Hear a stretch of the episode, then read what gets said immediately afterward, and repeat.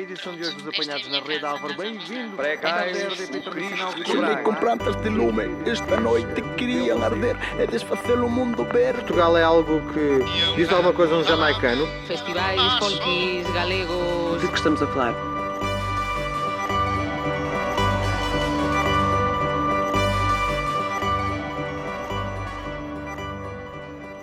Benvindos e benvindas a máis un capítulo do Centro Actualidade. Xa non estamos nese tempo, mas quen dixo que o tempo debe ser aquel no que estamos agora? Podemos mascaralo, podemos mascarar tamén os nosos rostos e moitos outros asuntos. É por iso que hoxe vamos falar sobre o entrudo e o carnaval, que aínda non sabemos cual é a diferenza. E tal vez isto poda ser útil para o próximo ano 2024. Na Galiza, a pasar das aparencias, ollamos moito máis para o leste do que para o sul, E cando falamos do noso sul, estamos case sempre, case sempre a pensar na Andalucía. Non tanto xeográficamente, cando nos deslocamos para o sul, inevitablemente chegamos a Portugal. E ao contrario do que pensamos, existen menos semellanzas culturais. Col este, con ese son das zonas de cultura lingua galego-portuguesa das Asturias, León e Zamora, do que co sul, especificamente coas rexións miñotas e transmontanas en Portugal, co, coa ascensión, obviamente, da zona de Miranda do Douro. Hoxe vai ser un podcast dedicado a rever todos aqueles entrudos que están moito vivos, quer na Galiza, quer en Portugal. Queremos facer un circuito para que no próximo ano nos deixemos levar polo entrudo e menos polas nosas olladas. Para iso, hoxe temos connosco a Antía, Antía Cortisas, desde Ferrol. Hola, Antía. Olá, boa tarde. Temos o... Quero o... hora do día, dependendo. Hoxe temos tamén eh. a, a Xorxe Méndez, tamén desde Lisboa. Boa tarde, Xorxe. Olá, boa tarde. Entón, xa vou directamente ao, ao asunto. Eh, non sei quen quero comenzar. Qual é a diferenza entre a palabra entrudo e a palabra carnaval? Xorxe. Eu se calhar passava a palavra a Antia. pasa a bola. Eh, está ben, bon, eh, eu adoro este tema, non? Mas eh, porque levo moitos anos indo, nunca son dunha son de Ferrol, en Ferrol celebrase o carnaval así daquela maneira, mas nen a terza feira é moi moitas veces era feriado, nen nada diso, e si, sí, temos un traxe típico que é o de macacón do traballador de, dos asteleiros, mas non é, non é moito tradicional, por así dizer. Entón, Carnaval e Entrudo, comezamos por aí. Carnaval, diríamos que é máis todo aquilo que é o que modernamente estamos celebrando, que foi cando se trasladou o que a noción do que era o entrudo, que eran as festas, que ten as súas orixen nas festas de inverno, nas festas de inverno dos rapaces e de, de Santo Estevão e por aí fora do norte de Portugal, tras os montes e a Galiza, e que posteriormente foron trasladadas a outras épocas do ano, todo isto segundo estudos son, son suposicións, sabe? segundo estudos dos que teñen traballado sobre isto, como a Paula Godiño e outro Paulo, outro rapaz que non lembro o nome, Paulo non sei que. Entón, eles ven dicendo que houve unha traslazón desas festas de inverno, que era a pasaxe de inverno para a primavera, pois foronse deslocando un pouco máis a, sí, máis a frente do, do, do chegando xa máis a primavera do que ao propio inverno. Mas ben aí, entón, eses entrudos que restan das festas de inverno son aqueles que eu considero como intrudos e máis tradicionais. E eh, o carnaval sería máis o moderno, que é cando se trasladou todo no Brasil, cando o Brasil tamén eh, eh apañou esa, esa festa e fez toda esa tradición que hai agora carnavalesca de grandes desfiles, grandes cortexos, con grandes carros alegóricos, con músicas batucadas, sambas, etcétera, Pois aí, para min, iso é máis carnaval e é o que se fai hoxe en día nas cidades con as nosas que chamamos carrozas en vez de carros alegóricos, eh, as comparsas que se din aquí en vez dos blocos de samba e de, de carnaval que se chaman en Portugal e, e no Brasil e que, ao final, pois, deixan, teñen o mesmo sentido, non? De, de, de ser un momento de, de festexar e de trocar a pasaxe de inverno para a primavera e ao mesmo tempo de desabafar con realidades que se van pasando ao longo do ano e transmitilas nesa nesa festa con as, con as músicas, con as sátiras que se fan ao longo de, de cada unha das representacións das festas, non? Depois podemos falar un poquinho máis polo de, das diferentes cousas que hai para facer isto. E diferentes representacións, e diferentes figuras, e de todo. Entón, pois ven sendo iso e ten o mesmo sentido, mas xa de outra, de outra maneira. E que hoxe en día xa se ten un pouquiño hasta deturpado máis aínda, considerándose pois, unha festa onde se mascara e vas a bailar a un sitio, un local cualquer e pronto. E acabou. Non sei se Xorxe concorda ou non, ou se ten outra visão, non sei, outra, outro diferente sentido de Carnaval e Entrudo. Eu concordo, concordo porque a, a, minha visão de infância, que foi passada em, em Guimarães, no, Minho, eh, também tinha essa diferença bem vincada. Para nós, o intrudo ou intruído, como a minha avó dizia, eh, era uma, uma coisa muito específica e que não tem nada a ver, ou tem muito pouco a ver, com o carnaval como o conhecemos agora, onde vêm umas senhoras do Brasil uh, passar frio uh, com pouca roupa aqui no inverno português. Uh, mas o que acontecia no nosso, no nosso intruído era uma festa onde, de certa forma, se despia um pouco, se libertavam as pessoas da, do jugo que se sentia diariamente do peso da igreja na, na, sociedade, na sociedade local eh, na minha terra em particular, organizava-se um cortejo fúnebre com um personagem que se chamava Arturinho. Eh, eh, se, e então o Arturinho era um boneco de palha, feito todo de palha e todo. E, e, dentro dessa palha eram metidas bombas, daquelas bombas dos foguetes uhum. de, de, das festas.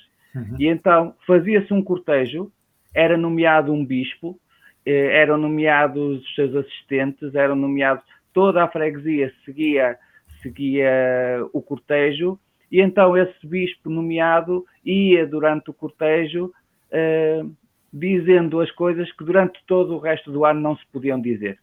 Uh, então, ia falando dos vizinhos, falando do padre, falando da sociedade, uh, e toda a festa culminava com o, o enterro do Arturinho, que não era mais do que pegar no boneco de palha, pegar-lhe fogo e deitá-lo ao rio. e depois vê-lo a estourar no rio, com um grande, as bombas todas de, do, do, de carnaval a, a estourarem.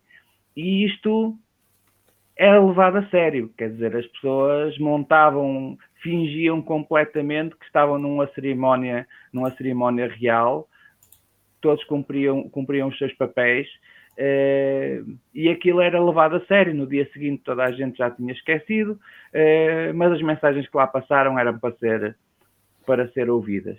E este tipo de sentimento e de, e de, de envolvimento era muito natural, portanto dá para perceber que era uma coisa, uma coisa ancestral, uma coisa antiga, uh, por contraponto ao, à, àquilo que, que o Carnaval se foi tornando gradualmente numa festa de mascarados, em que as pessoas, as crianças da escola desfilavam pelas ruas, e não só as crianças, mas principalmente desfilavam pelas, pelas ruas mascarados, e depois eh, começaram a aparecer grandes carnavais derivados do carnaval brasileiro, o carnaval de, de Torres Vedras, o carnaval de, de Ovar, eh, da Madeira, Loulé, Nazaré, eh, que se criaram à imagem do carnaval brasileiro, com alguns detalhes aportuguesados, com alguma crítica social e política à mistura,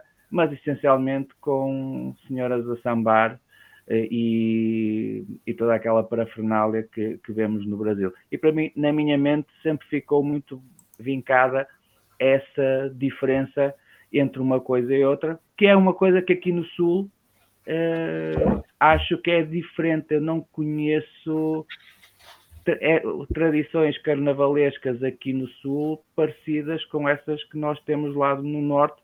Pronto, e, e ainda não referi o Carnaval de Pudense ou de Lazarim, em que esse aí então é praticamente semelhante ao da Galiza, né? com aqueles, obviamente quando vemos os, uh, os intruídos da, da, da, Galiza, imediatamente nos lembramos dos caretos de Pudense e de coisas assim, em que se nota perfeitamente essa simbiose cultural que existe entre as duas regiões. Uhum.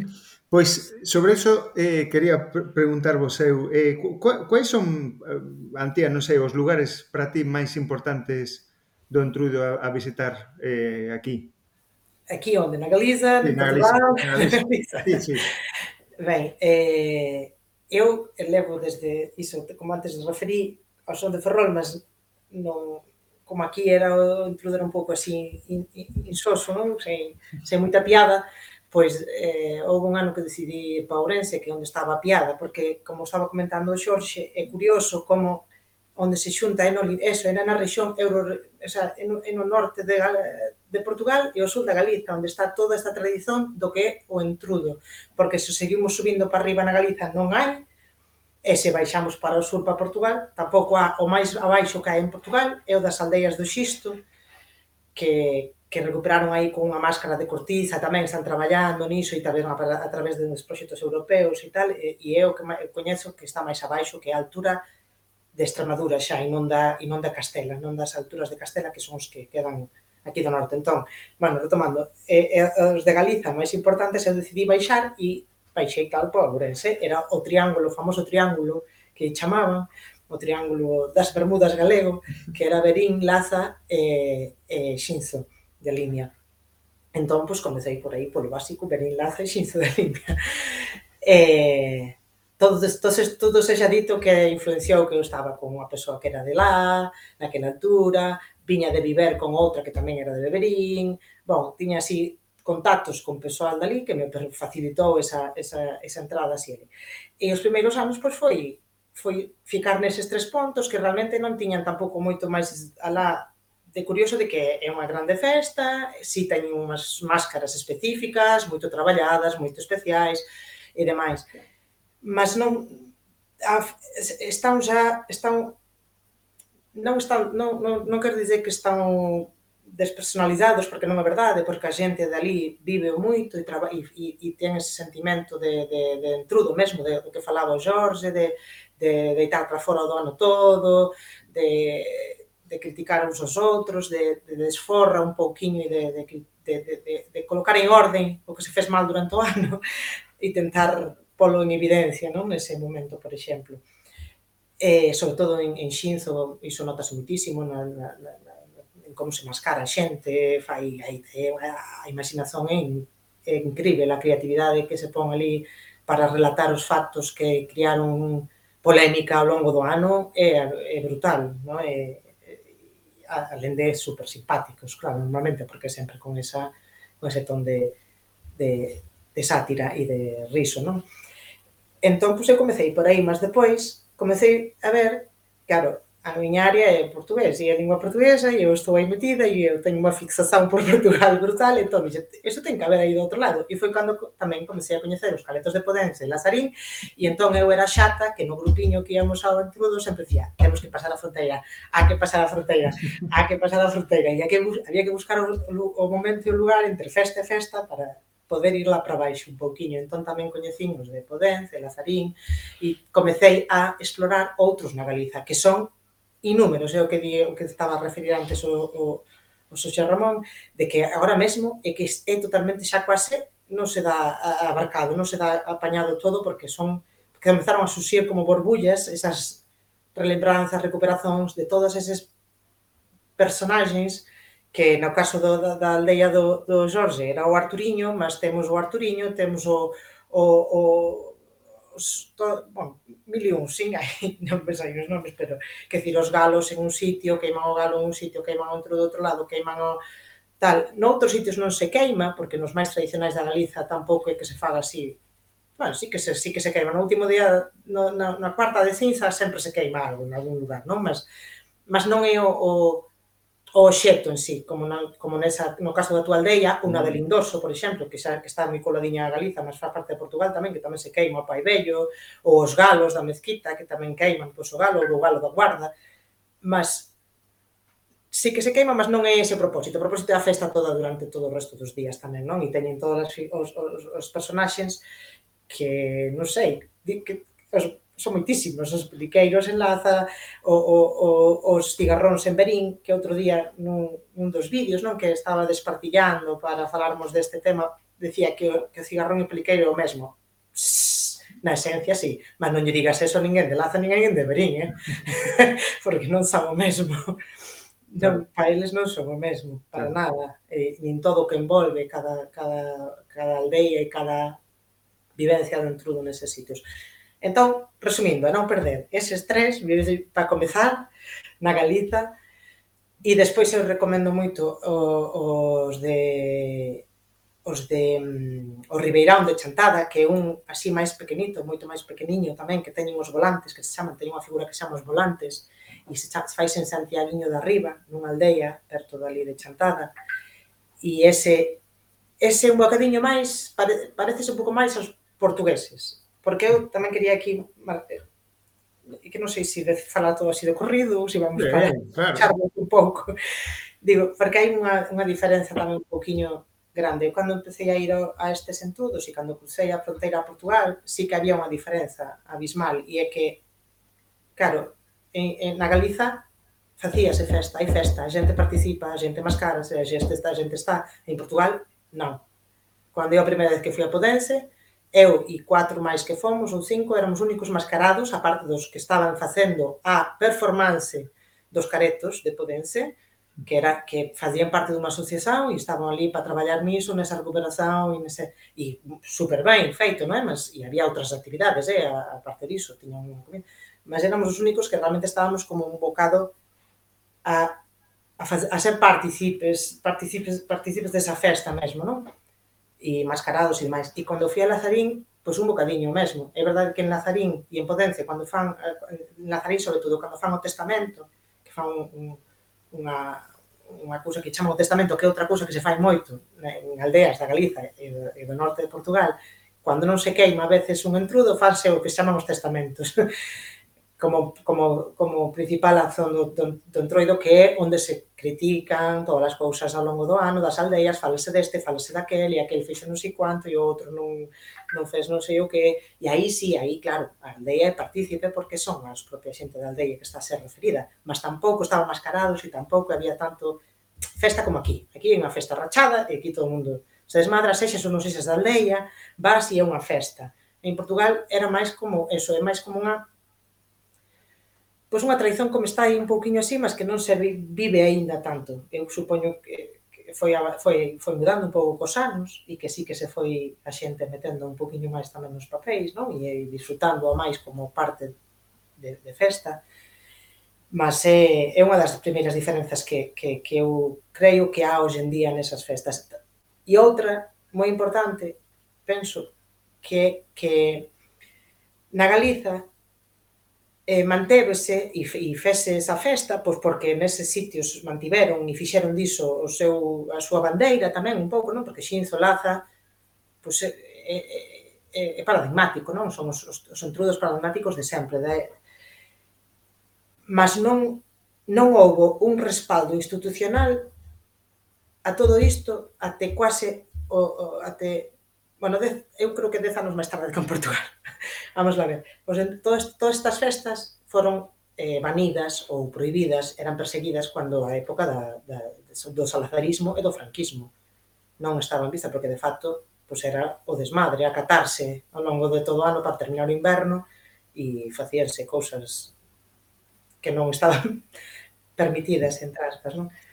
Entón, eh, creo que desde, desde ese momento en que despois volven a resurxir, sí, eh, perdín o fío agora, que, iba, que estaba contando. Sí, que, que estaban prohibidas Ah, eh, sí, e, e, e, e cando volven resurxir, resurxir, bueno, pois pues eso, que aquí vívense e tal, e en Portugal non, mas que non, non son, ese, non ten ese apoio institucional. En cuanto que en Portugal comezaron desde o 2004, por exemplo, que, que comezan o co careto de se establecen un, hai, hai proxectos europeos a financiar para a recuperación do traxe, para a recuperación das historias, para montar un museo, para facer traballos eh, de, de investigación e de, de ver como, como eran as cousas. Aquí, pois hasta creo que son dous an, dez anos despois, 2014, cando empezan a darle un poquinho de, de importancia ao turismo na xunta e empezan a leválos a, a Santiago, porque Aquí o que non pasa por Santiago de Compostela parece que non existe na Galiza, non? Entón, no 2014 empeza o desfile de máscaras tradicionais da Galiza en Compostela. E a partir de aí, pois comezan a surxir o que decía antes tamén o Xosé Ramón, todos eses por, por moreas, porque comezan uns outros, outros, outros, outros, outros así a recuperar moitos. Entón, iso tamén penso que é unha diferenza, que aquí foi unha, unha manutención da propia xente sen a institución, en cuanto que en Portugal foi a institución que está a meter agora outra vez na xente. Non sei se me ben, expliquei, se me expliquei ben. Moi ben.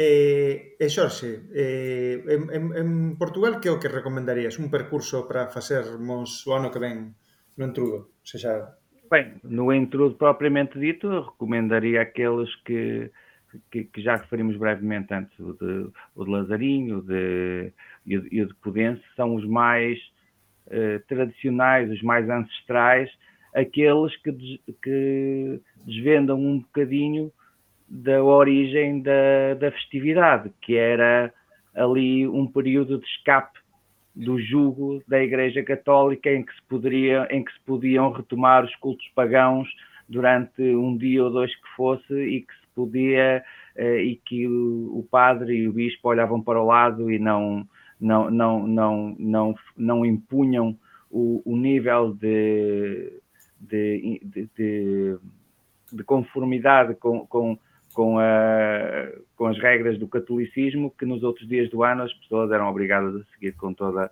uhum. com toda a rigidez.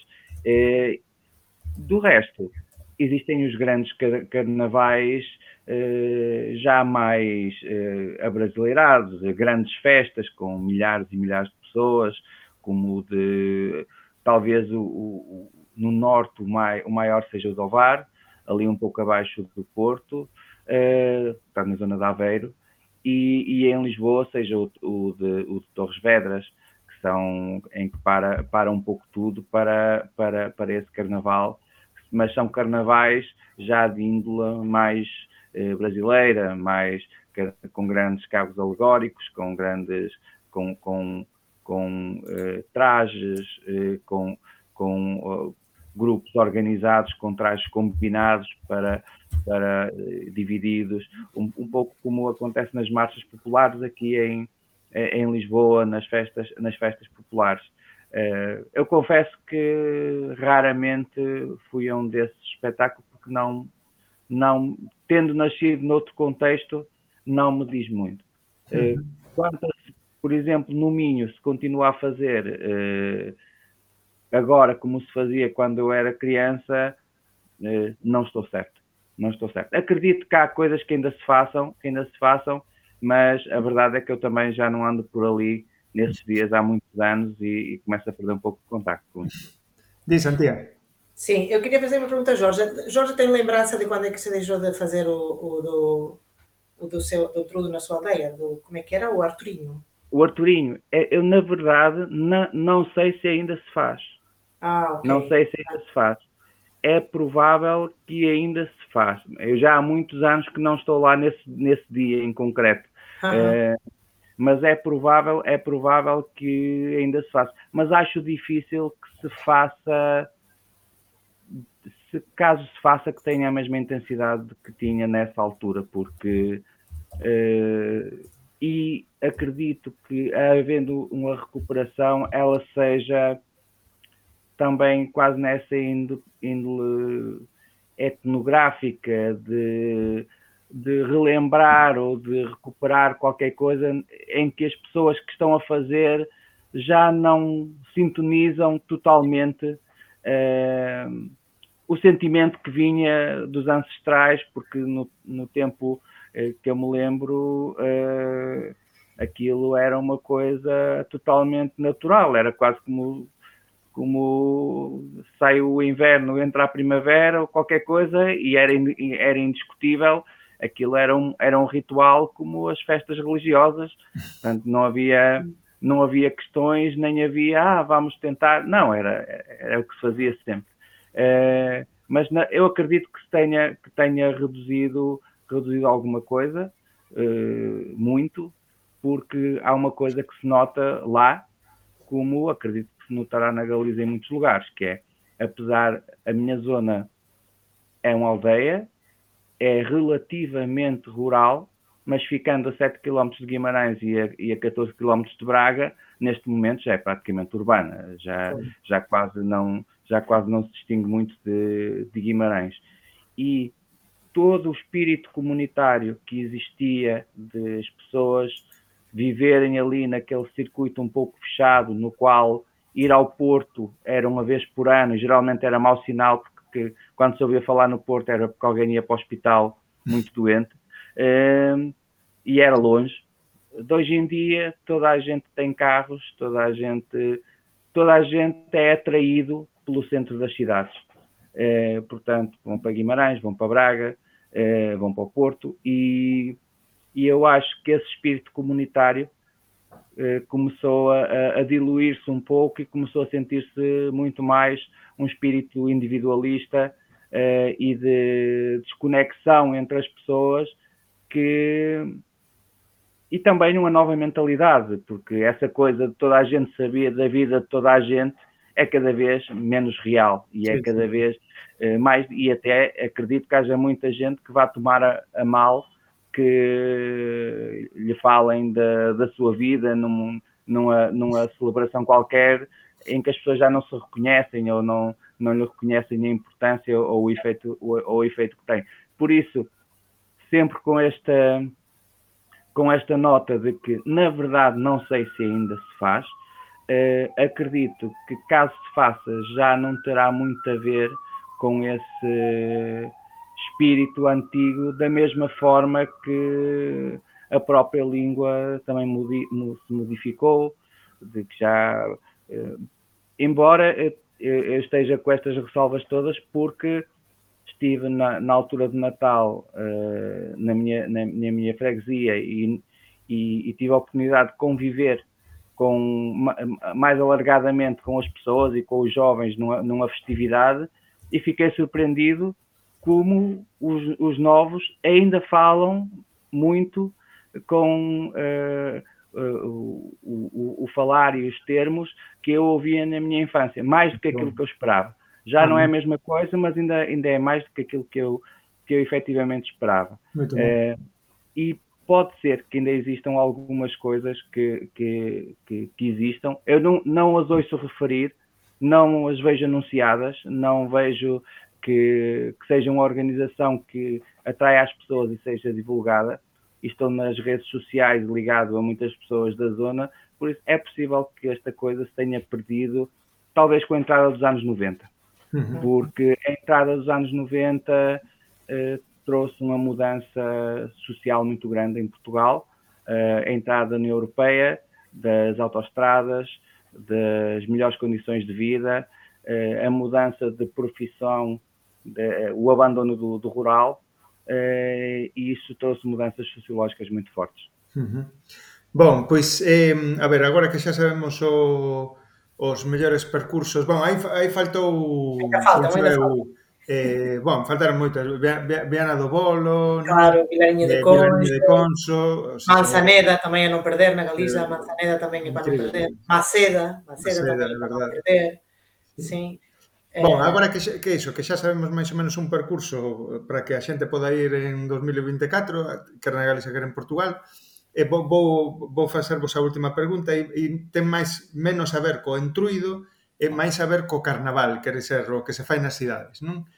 Entón, eh, nas cidades eh, parece que se o carnaval era históricamente para rachar coa vida habitual e normal, parece que o carnaval está a converter nunha pesa máis da engranaxe burocrática ou das vidas burocratizadas onde, onde vivemos, que se parece que é un novo espectáculo máis a acrescentar na, nesta nosa vida burocratizada. Que, o que achades disto? Digo, porque hai moita xente que se queixa eh, pois, eh, que, pois, eu que sei, pois que teñen que disfrazar aos nenos dunha determinada maneira, que está todo como mu, todo moito protocolizado e parece acaba por ser máis un espectáculo que unha festa de ruptura precisamente coa vida esa máis burocratizada. Non sei o que achades. Da, da, da, nossa parte, eu concordo com isso. Acho que se trocou as encenações do tempo do salazarismo, dos ranchos folclóricos e das, e, e das tradições em que foram todas formatadas e redesenhadas e adaptadas a um, a um método de, de propaganda que que transformava cada região do país na sua coisa pitoresca, com os seus símbolos, etc., uh, acho que agora estamos a entrar numa era, na era do marketing, onde uh, as coisas são promovidas, a política cultural é promovida para atrair turistas. Portanto, e acho que o que, o que acontece é isso, estão-se a organizar cada vez mais eventos que têm como finalidade atrair turistas, por isso eh, o que acontece normalmente é que a complexidade intrínseca que eles têm é um pouco eh, aplainada, é um pouco tornada mais, mais menos profunda e em que certos aspectos visuais e, e características são uh, amplificados. Uh, e pronto, e o que interessa é que se faça muito barulho e que vá muita gente.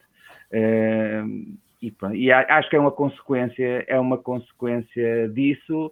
E quando, quando falamos em carnaval, acho que se mantém em Portugal aquela questão do, dos caretos e etc. As pessoas sabem que é uma coisa ancestral, que é uma coisa que é uma coisa tradicional, mas que também já começa a ser organizada para, para ter o seu efeito turístico, é importante para as terras, para os negócios das terras, etc, etc. O que não tem mal nenhum, acho eu, feito de forma moderada e controlada. Depois existem os grandes eventos que se medem pelos milhares de pessoas que atraem. Uhum. Portanto, quanto mais difícil seja lá chegar e quantas mais horas demora e quanto pior seja para estacionar, melhor. Muito bem. E Antia? Sim, eu concordo un, un, un pouco, mas tamén acho que tamén ten o lado positivo, mesmo que teña a parte negativa, e penso que en Portugal, por exemplo, o de Lazarín ou o, o de Podense, ou mesmo Lindoso, que, eh, ainda que teñan agora máis turisteio e seja máis un produto para o turistificar, e, e, e desculpa a interrupción outra vez, mas há outros que estão a crescer tamén agora en Portugal. En Portugal parece que está agora o fenómeno que aconteceu aquí na Galiza, de, de todo Ourense, saíren así en burbullas os que queren recuperar. Agora parece que está acontecendo en Portugal, porque os que non había en Monte Alegre há uns anos e, no, e, e en aldeias cerquiñas están comezando a facer tamén así eventos. E penso que ten o seu lado mau cando son eh, de forma maciza e só mesmo para o turismo, para, para, só mesmo para inglés ver, pronto. Mas tamén ten a parte das persoas se envolveren nunha actividade comunitaria conjunta para facer algo nese territorio dunha maneira concreta e para unha para un beneficio propio concreto. E iso a mí parece positivo mm. desde ese punto de vista, porque o que se ten traballado nos caretos de potencia e todo iso, mesmo que algún sexan só só de, de que, que só traba, que dicir, eh, habrá persoas que traballan niso que non moren en, en, en Podense durante todo o ano, tá? uh -huh. que non estexan ali todo, mas só a maneira de desenvolveren así un poquinho máis nesa vida da aldea outra vez, de, de, de promover, penso que é importante e que, e, e que iso tamén faz con que volvan a se a naturalizarse, a, a, a, a interiorizarse certas tradicións, certos movimentos ou, ou outras cousas.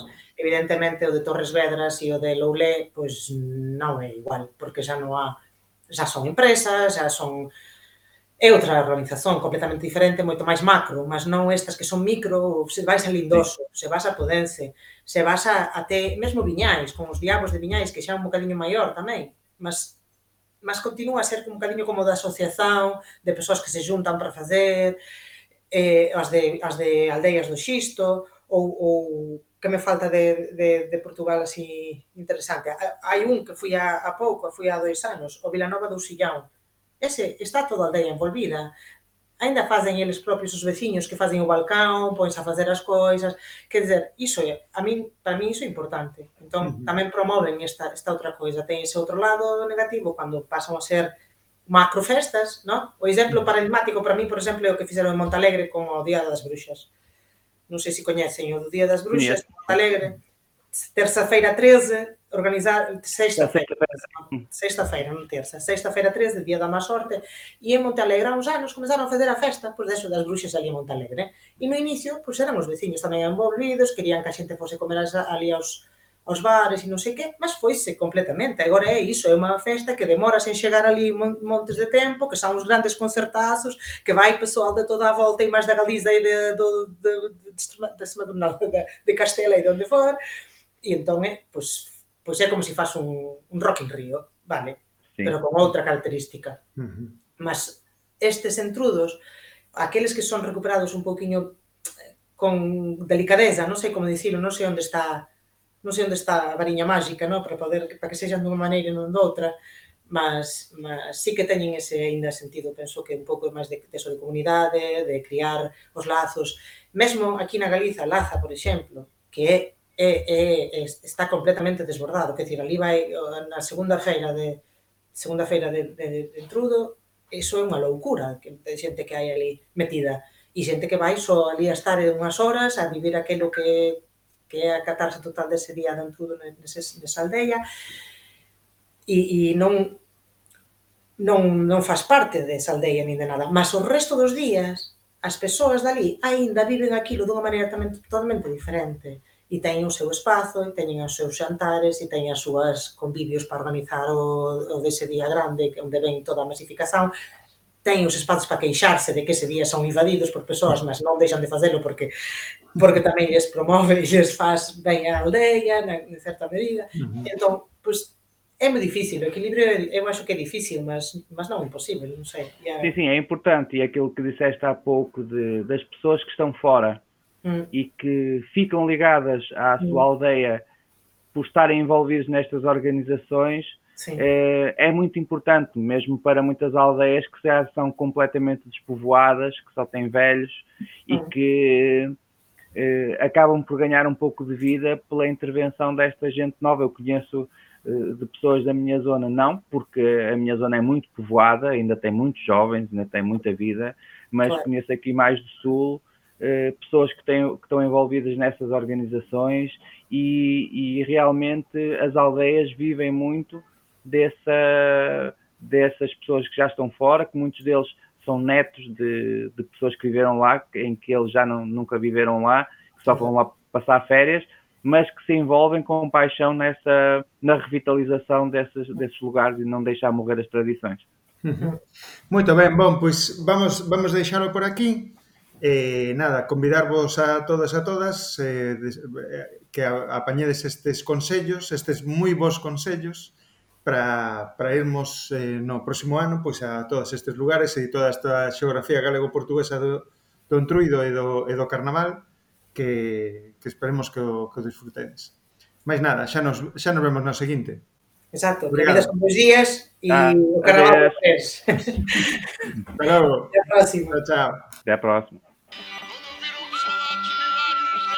Álvaro, última pergunta. Quais são os seus planos de vida?